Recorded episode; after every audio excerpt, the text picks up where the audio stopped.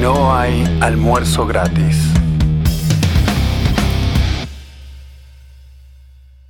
Hola, hola gente, bienvenidos a este episodio. Bienvenida Mariana ¿Qué tal? ¿Cómo andan? ¿Todo bien? y bienvenido Luis.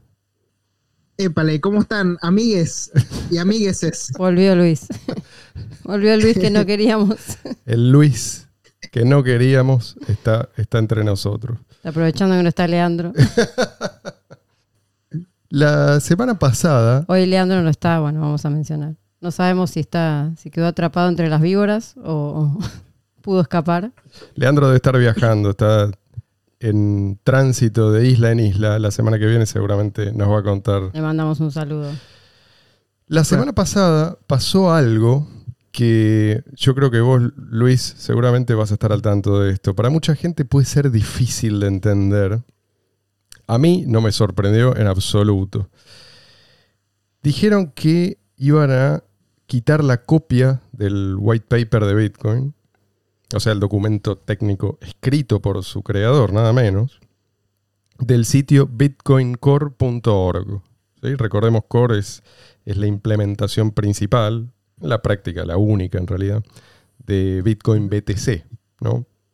Y esto fue supuestamente porque el tipo este, Craig Wright, el que sin, El falso Satoshi. sí, Sí. sí, Que se sin pruebas. autoproclamó Satoshi y no pudo probarlo. Exactamente. Bueno, este tipo lo exige y amenaza con demandarlo si no lo hacen.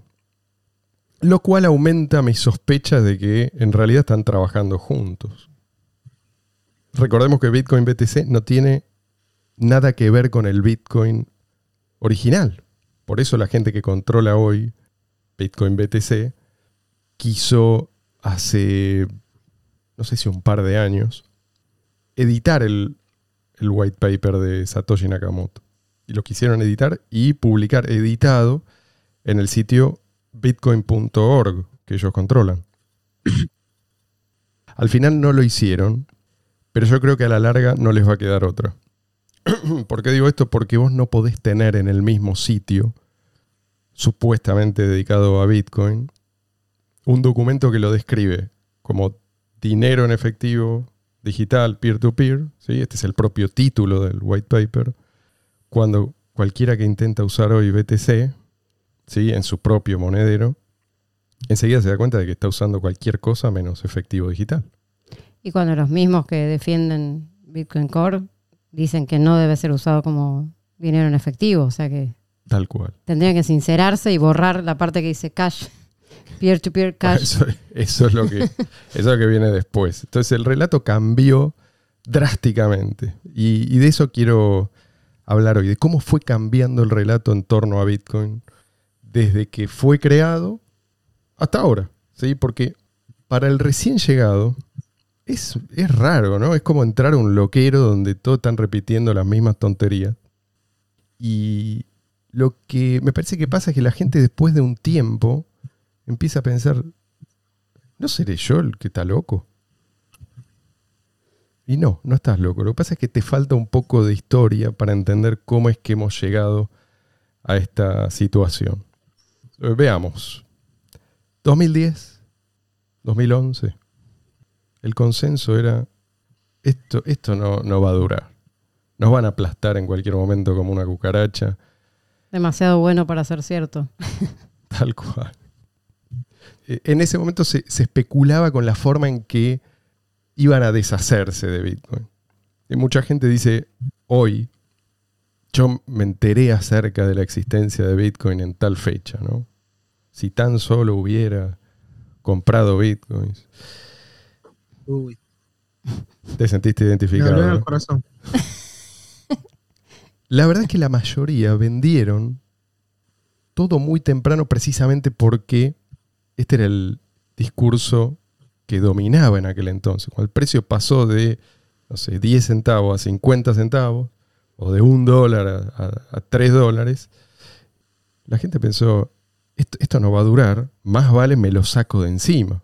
Pero aparte en ese momento se hacía minería con, con las PC Claro. comunes. Muchos eran sea, gamers. Muchos eran gamers y hacían minería apa- aparte, como hobby.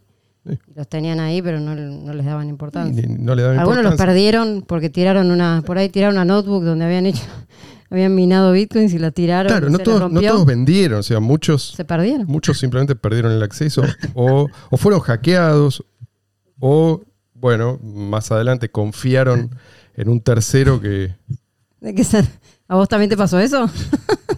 No, la- la- Ah. las, Pentium, las Pentium 3 más valiosas del planeta. Sí, sí. Eh, bueno, los hackeos, los, los intermediarios que terminaron llevándose todas las monedas, esto es una cosa cotidiana en aquel entonces. Pero la verdad es que la gente no, en general, no cuidaba sus monedas. Además, no era tan fácil cuidarlas como, como es ahora. Pero no las cuidaban porque eran muy pocos los que creían que esto iba a durar. Pasemos a la siguiente etapa. Más o menos 2012, 2013. Yo creo que la frase que representa esta etapa es ya es tarde para frenarlo. O sea, nos fuimos al otro extremo, ¿no? Esto está creciendo exponencialmente, no hay nada que hacer, ya ganamos. Bueno, 2013 fue el año de la gran expansión. Hubo un montón de eh, negocios gigantescos tipo Claro. Target y un, un montón de otros que aceptaban Bitcoin. Exacto. eh, noticias de Bitcoin en todos lados. eh, La época de la euforia. Y el ¿no? año que llegó a mil dólares. Y del optimismo, a prueba de todo. Conferencias de Bitcoin por todos lados. Había, o sea, había momentos, ¿no? Porque también hubo, hubo burbujas y qué sé yo, el mercado alcista, bajista, pero no, el tono en general era, era Optimista. ese. era- y, y además acompañado por, por fundamentos. O sea, la adopción comercial realmente empezó a, a despegar. Increíble. No, y aparte un montón de otras aplicaciones que se empezaron a crear, exchanges, Exacto. eh, billeteras eh, diferentes, eh, más seguridad, más... eh, Y la gente festejaba eso. La gente festejaba cada vez que una compañía, grande o chica, anunciaba que iba a empezar a aceptar Bitcoin. Y pensaban que esto, esto era solo el principio, que Bitcoin iba a seguir creciendo a ese ritmo. No había razón para pensar lo contrario. Em, algunos mantenían o manteníamos la prudencia y la guardia en alto todavía, pero la mayoría estaba embriagada de triunfalismo, digamos, en esta etapa. 2014, 2015. Acá empiezan a aparecer algunos personajes siniestros, todavía marginales, pero ya con un discurso que, si bien en este momento no, no era tomado en serio prácticamente por nadie, era algo novedoso. ¿sí? Ellos insistían en que Bitcoin no escalaba. ¿sí? Es decir, que a una escala mayor no iba a funcionar como venía funcionando. es la, la pre- etapa previa al debate del, Sí. del sí, tamaño sí. del bloque. Algunos de ellos era- eran aptos técnicamente, digamos, pero eh, en su mayoría habían ignorado a Satoshi Nakamoto.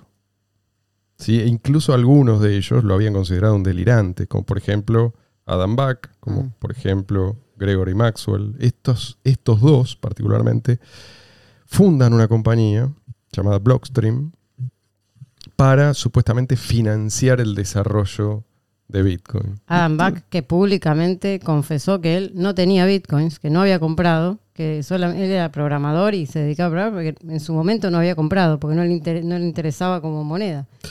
No, no, y le pareció que, que el proyecto estaba condenado a fracasar. Mucha gente lo vio, vio esto con, con simpatía, ¿sí? le dieron la bienvenida. Bueno, si, si vamos a, a tener gente interesada en financiar el desarrollo, ¿por qué no? Con el tiempo empezó a quedar claro que, eh, bueno, esta gente no tenía precisamente buenas intenciones, ¿sí? especialmente cuando salió a la luz que tenían un fuerte respaldo financiero de compañías que están especialmente amenazadas por el éxito de Bitcoin, ¿sí? como por ejemplo Mastercard. Y uno de estos tipos, Peter Todd se llama, eh, para, no me acuerdo bien qué fecha, pero estamos, sí, 2014, 2015, por ahí, confesó que había sido encarado por un tipo que se le había presentado a él como un ex agente de la CIA. Están Ah, los ¿te mails de estos, ¿eh? Me acuerdo.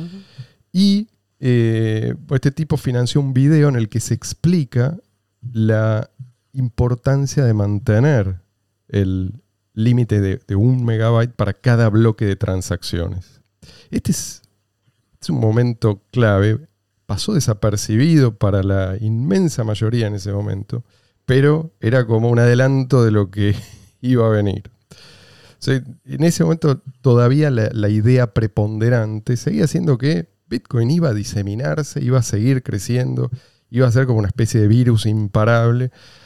O sea que Satoshi tenía razón, que Bitcoin era escalable, ¿sí? Y, y bueno, en fin, que, el- que, que Bitcoin se iba a comer al mundo del dinero, así como antes el mail se había comido el, el correo postal o los medios de comunicación digitales se habían comido los periódicos y así, ¿no? En esa época también fue lo de Gavin Andreessen, ¿no? Fue expulsado de la... Mm, para- en O esa así. época está- estaba empezando a ser demonizado. Gabriel Andreessen, recordemos, es la persona que Satoshi Nakamoto dejó a cargo del repositorio de Bitcoin. Es, es increíble que haya pasado tanto tiempo desde, desde aquella época, ¿no? Pare- parece Por eso estamos hablando de la prehistoria. hablar de esto, Pero es hablar importante, de esto como hace tantos años. muy importante hablar de esto, porque esto es algo que mucha gente ignora. 2016-2017. Poneme un efecto Tachán. Lo máximo que puedo hacer. Chan, chan. Acá empieza el famoso debate por el tamaño del bloque. Empieza la purga. La ¿Mm? censura. Todo el que piensa que es, es una locura mantener el límite este de un megabyte para los bloques contra la expresa indicación de Satoshi Nakamoto, ¿sí?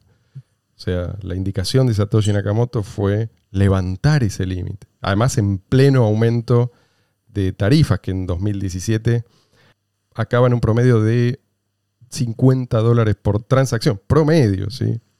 Todo aquel que señala esto empieza a ser acosado. Para no mencionar el tiempo que duraba cada transacción en confirmarse. Además, ¿no? además de la te podía quedar uno o dos días si Es que se esperando. confirmaba, pues a veces tal ni cual, eso. tal cual. Bueno, afortunadamente si pagaba 50 dólares en tarifa se confirmaba rápido. Eso sí, Ni hay, siquiera. que, hay que tenerlo en cuenta. Así que si pagabas los 50 dólares en tarifa, Ni los siquiera. 2 dólares que le enviabas a tu vecino le llegaban al momento. Luis, ni siquiera. A veces Por eso ni dependía, siquiera. del, del- dependía del, Tristísimo. del momento y del tipo de transacción. Pero bueno, empezó, empezó la campaña. ¿sí? Cualquiera que no estuviera perfectamente alineado con, con este discurso de que Bitcoin no escala y por lo tanto esto es normal, esto es lo esperable, que la gente pague 50, 100 dólares o lo que sea por cada transacción, pasa a ser eh, atacado, pasa a ser silenciado y expulsado. De los foros más importantes que había en ese momento, el foro Bitcoin Talks, Sí, entre otros. fue secuestrado. Y no les queda otra, porque cualquiera que use y compare las dos versiones de, de Bitcoin que surgieron a partir del fork, esto ocurrió a fines de 2017, va a llegar a la conclusión obvia. ¿sí? Uno funciona tal como lo describe su creador, el otro no.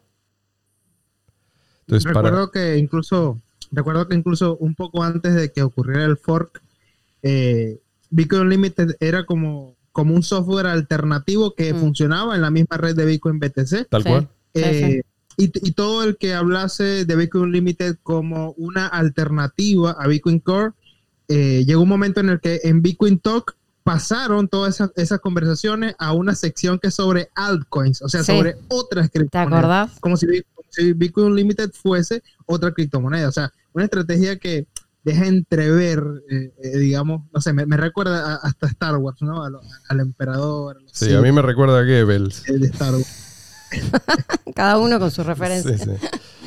Pero, pero aparte, en paralelo con todo esto, se empezó a dejar de usar Bitcoin en los negocios. Toda esa expansión que había habido en 2012, 2013 de uso, ¿no? En los negocios que aceptaban Bitcoin, que veías calcomanías en distintas ciudades y todos estábamos felices mirando eso en Twitter y en todas la- en Reddit y en todo. Eso empezó a, o sea, Sí. empezó a desaparecer. La Poquito a poco desadopción. la gente no podía aceptar Bitcoin porque la verdad que era impredecible cuándo iban a cobrar, impredecible cuánto les iba a salir, o sea, una cosa que no, tenía sentido. Sí. Sa- ¿Sabes que es tan así? Que probablemente muchos de los que hoy se, se- se llaman o sea, se llamen entusiastas de Bitcoin BTC y que no estaban en esa época, eh, podría parecerle raro que en, en- en esos momentos había- salían muchos documentales, muchos youtubers que daban la vuelta al mundo, daban la vuelta de un país hacia otro, pagando solo con Bitcoin.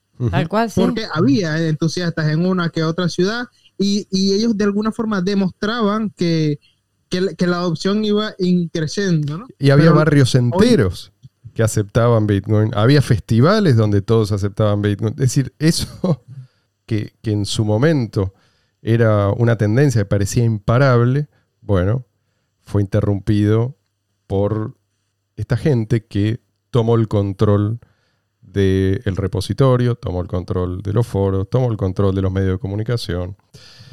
Se compraron, sí, los grandes, los grandes medios de noticias sobre criptomonedas. Y, y es que es fundamental para, para estos nuevos, para los propagandistas de, de Blockstream, es fundamental que eh, nadie salga de la burbuja. Por eso a mí me interesa volver sobre esto. ¿sí? Hay mucha gente que recién llega y se encuentra con esta, entre comillas, normalidad. Bueno, esto, si vos le decías a un tipo en 2010, 2011 que así íbamos a terminar, que esto iba a ser Bitcoin y nada más, se te iba a reír en la cara. Bueno, se quedan con el ticker y... El ticker es el, el- para los que no sepan, Sí. el ticker es el, el identificador comercial, la- las tres letras eh, icónicas, la eh, BTC, sí. eso es el ticker. Y a los recién llegados se les dice que Bitcoin no es dinero en efectivo digital peer-to-peer, como reza el propio título del white paper, o sea, como, como lo definió el propio Satoshi Nakamoto, y que si quieren usar Bitcoin para efectuar pagos, pues son, son unos imbéciles. Para eso está el dinero fiat. ¿No? Tarjeta de crédito, tarjeta de débito, transferencia bancaria. Ah, PayPal. Listo. Tenemos apologistas del dinero fiat Del status quo.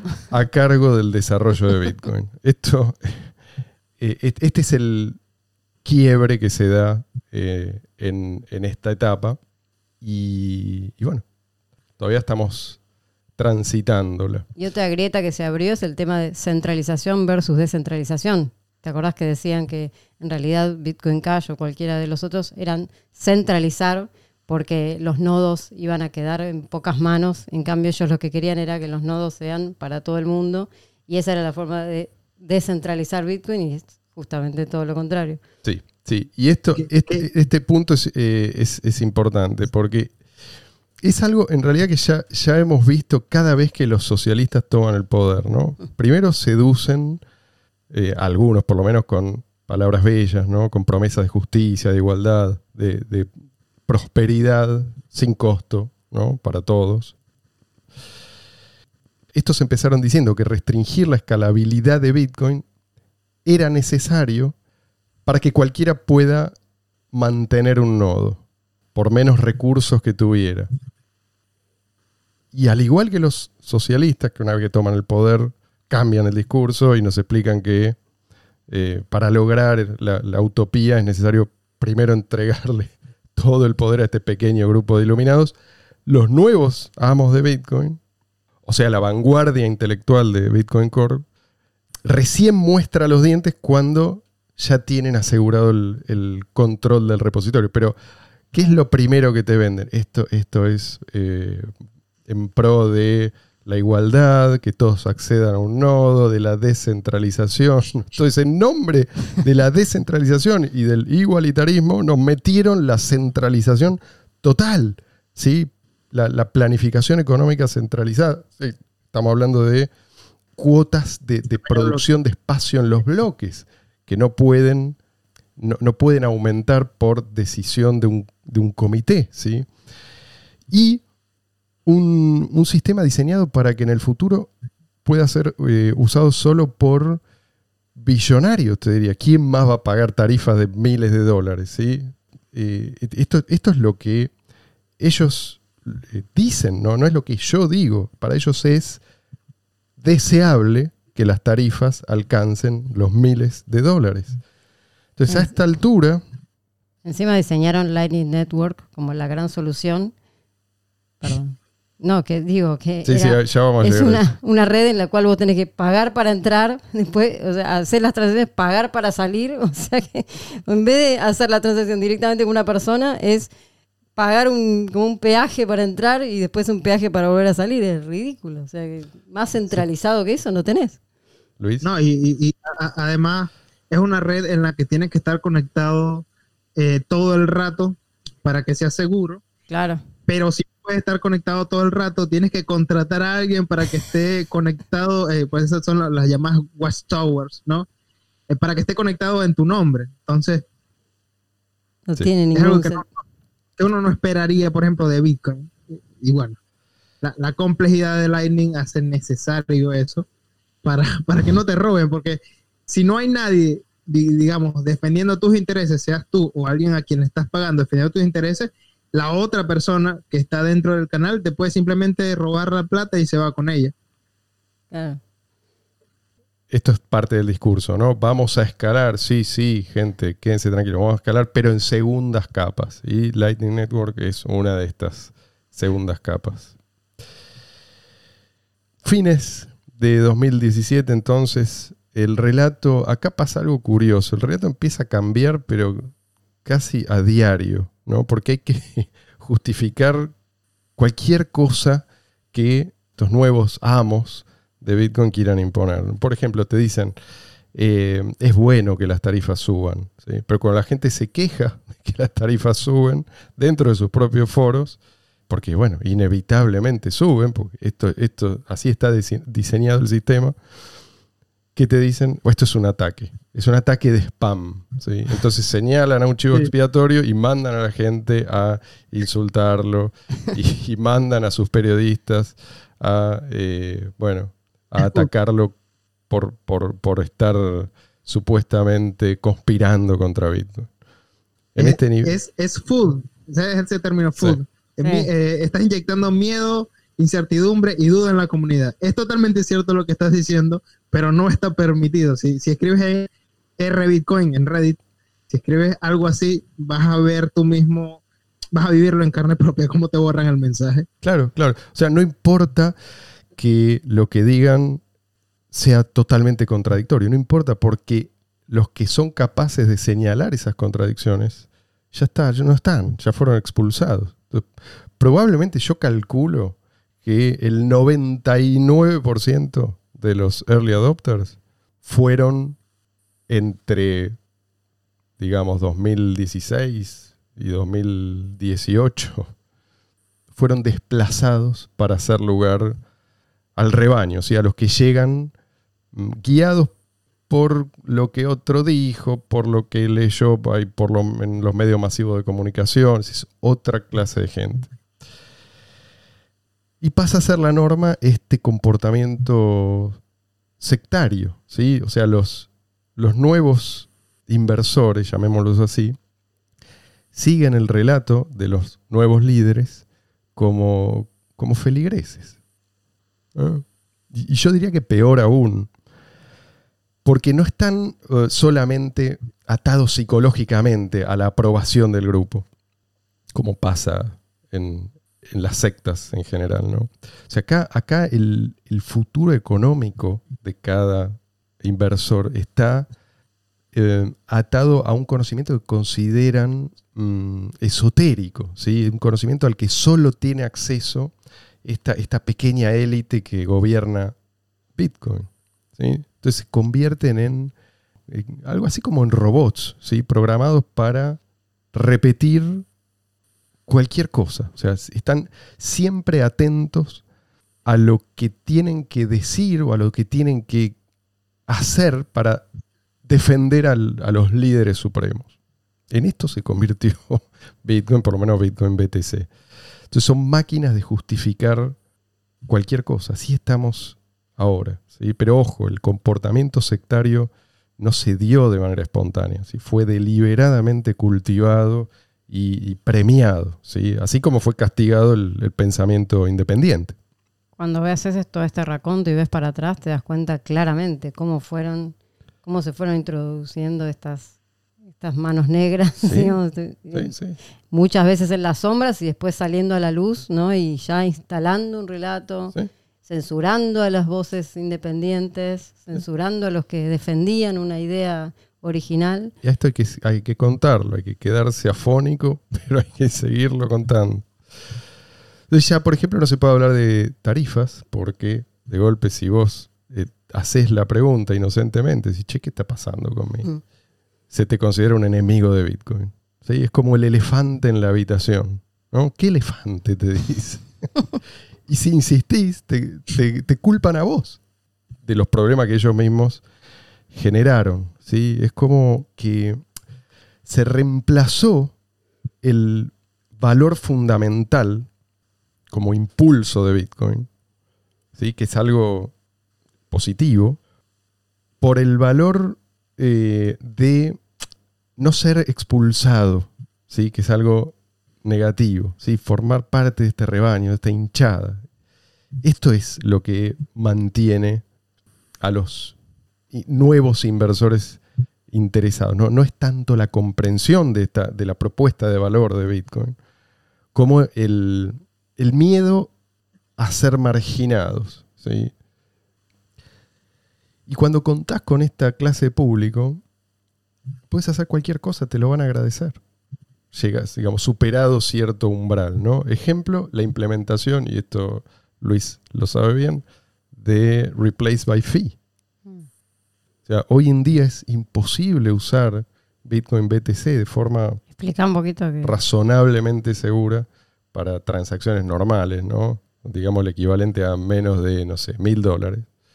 Porque la persona que está pagando puede llegar a revertir de alguna manera la transacción. Esto, digamos, no, no vamos a meternos en el detalle técnico, pero Tienes que esperar una confirmación al menos. O sea, no, no, no puedes ir a la tienda, comprar eh, algunos productos e irte inmediatamente, sino que lo, lo seguro para el comerciante sería que te quedes unos 10, 15 minutos a que tenga una confirmación, la transacción con la que pagas, para él saber que tú no lo vas a robar, que no vas a salir inmediatamente y vas a utilizar esa característica Replace by Fee para devolverte el dinero a, a Claro. tu cartera. lo cual asegura la desadopción, que es justamente lo que estos tipos quieren. 2018, 2018, yo diría hasta ahora, ya, ya estamos en la etapa de pacificación. Pacificación al estilo Gengis Khan, ¿no? Ah, O sea, tierra arrasada. O sea, me parecía. Acá la idea es que eh, ya no hay ninguna amenaza, ¿no? Tranquilos. Todos los intermediarios a los que estamos acostumbrados van a seguir siendo necesarios. ¿No? Bitcoin BTC no es una amenaza, es un activo eh, distinto, pensado para grandes inversores. Y los sitios de intercambio, ¿sí? donde se puede comprar y, y vender, hacer otro tipo de operaciones, van a seguir estando hiperregulados. Así que que no cunda el pánico. Estamos tranquilos. es, es un activo especulativo con el cual te puedes hacer millonario cuando llegues a viejo, Claro. pero que no compite con el dinero fiat, o sea, No. no, compite con el dinero estatal, que era lo que inicialmente uno que era en- entusiasta de Bitcoin pensaba que Bitcoin se iba a convertir y se, y, y se iba a convertir, y que es lo que pensamos los Bitcoin Cashers, que Bitcoin Cash se debe convertir. Claro, claro. Es que es como un medio para obtener más dinero fiat eventualmente, si te va bien, si entraste en el momento oportuno. Es como invertir en la bolsa o cualquier otro tipo. Mm, Yo diría que no, porque cuando invertís en la bolsa por lo menos te fijas en el fundamento No, bueno. de la compañía que, que elegís, la que te interesa. Puedes estudiarla, puedes hacerlo bien o mal, pero hay algo que justifica esa inversión o no. Acá lo único que justifica la inversión es la esperanza de Que la ganar más dinero fiat con la inversión de otros. Claro. ¿sí? Entonces, ¿cómo se explica todo esto?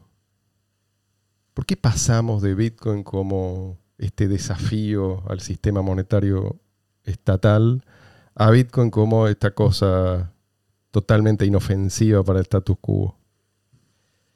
Yo creo que la violencia de la reacción que hemos visto es proporcional a la amenaza que Bitcoin representa. Tal cual.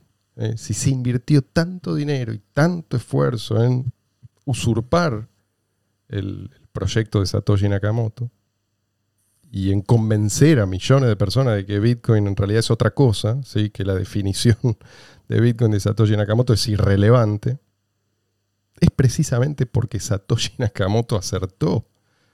Acertó con esta fórmula de una moneda libre de fricción, segura, escalable, libre de censura, libre de intermediarios, libre de inflación. ¿Cómo van a responder los titulares de el monopolio de la moneda? Ahí, ahí es cuando yo digo que se evidencia lo, lo importante que son los referentes. Que- El que el pensamiento en la comunidad de Bitcoin BTC hoy provenga de aquellas personas que eh, pensaban y todavía piensan que Bitcoin no funciona tal y como fue propuesto como Satoshi Nakamoto, determina totalmente el, resultado que, que- que tienen hoy eh, a nivel técnico, tecnológico, por decirlo así, porque la, digamos, el, el Totalmente. pero- estrangulamiento artificial sí. que tiene la, la red de, de Bitcoin BTC es una, una variable programada que está allí. Pero, pero yo lo relaciono totalmente a eso, los referentes que tomas. Si dejas que los referentes de un proyecto o de un ideal sean personas que confían en la planificación centralizada de la economía, de la sociedad, en la ingeniería social, no puedes esperar tener un resultado diferente a lo que te daría el socialismo. Sí, sí, pero, pero esto no. Este discurso no es inocente, a esto voy. Sí, hay gente que no tiene idea de lo que ha pasado, no sabe bien dónde se está metiendo y repite. Pero los que impusieron este discurso sabían muy bien lo que estaban haciendo. Y otra cosa que te da la pauta de, de la amenaza que es Bitcoin, el original, o sea, Bitcoin Cash, es cómo se lo ignora a Bitcoin Cash en todos los medios mainstream de, criptomonedas. En, directamente el otro día estaba viendo en la, propaganda de Trezor, por ejemplo, que es una, una wallet, una hardware wallet, te dice, acep- esta hardware wallet acepta BTC, Ethereum, no sé, un montón de monedas que ni, ni te suenan, viste, que están por ahí abajo en el listado y no, te, no aparece Bitcoin Cash, a pesar de que sí se puede usar con Bitcoin Cash, pero no aparece. Entonces, es una forma también de ignorarla, dejarla a un costado, hacer como que no existe directamente. Y esa es una la única moneda que sirve. Es una buena señal. Claro, Bueno, no, es, porque- no es la única, digo, pero la, la, la- la que es el Bitcoin original, digo.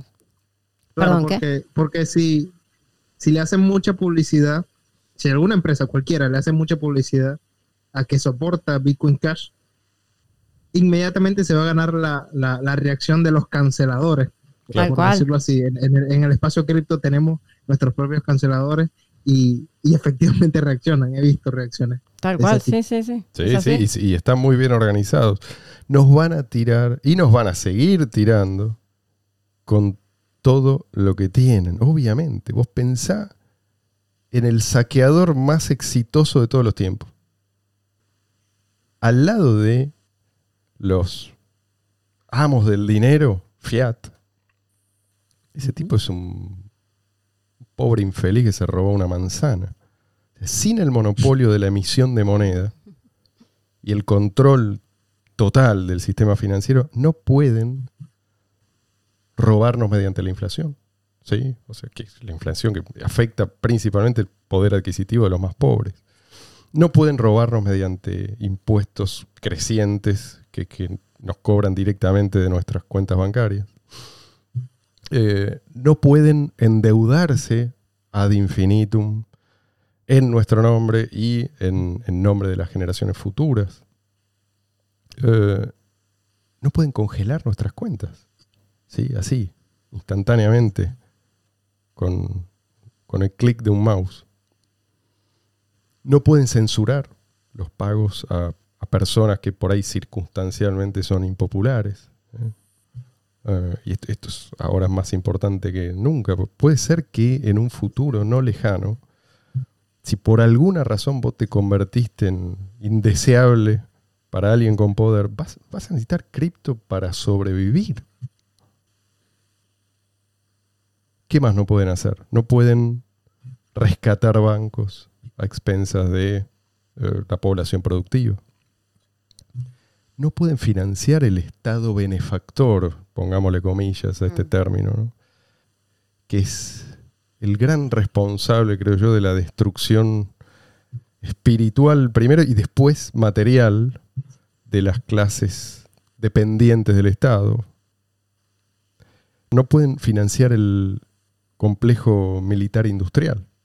Vos imaginate cómo tendrían que ingeniárselas para llevar adelante guerras interminables en países que la mayoría de la gente no puede ni señalar en un mapa, en ausencia de dinero fiat.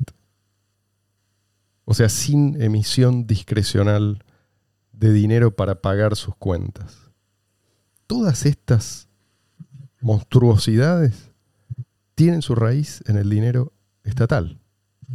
Por lo tanto, si queremos un mundo más libre, más pacífico, más próspero, vamos a necesitar una alternativa al dinero estatal. Y una alternativa al dinero estatal no puede tener un límite arbitrario al número de usuarios que, que admite. Por eso le pusieron un techo a Bitcoin BTC.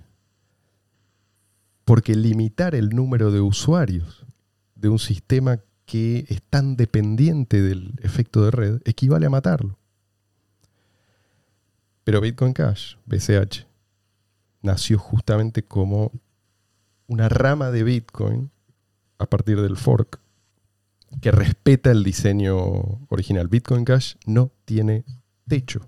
Va a seguir siendo buena moneda, independiente de- del fraude del dinero fiat y además inmune a la intervención estatal y lo va a hacer para todos, para los billonarios, millonarios, clase media, pobre, muy pobre, no importa.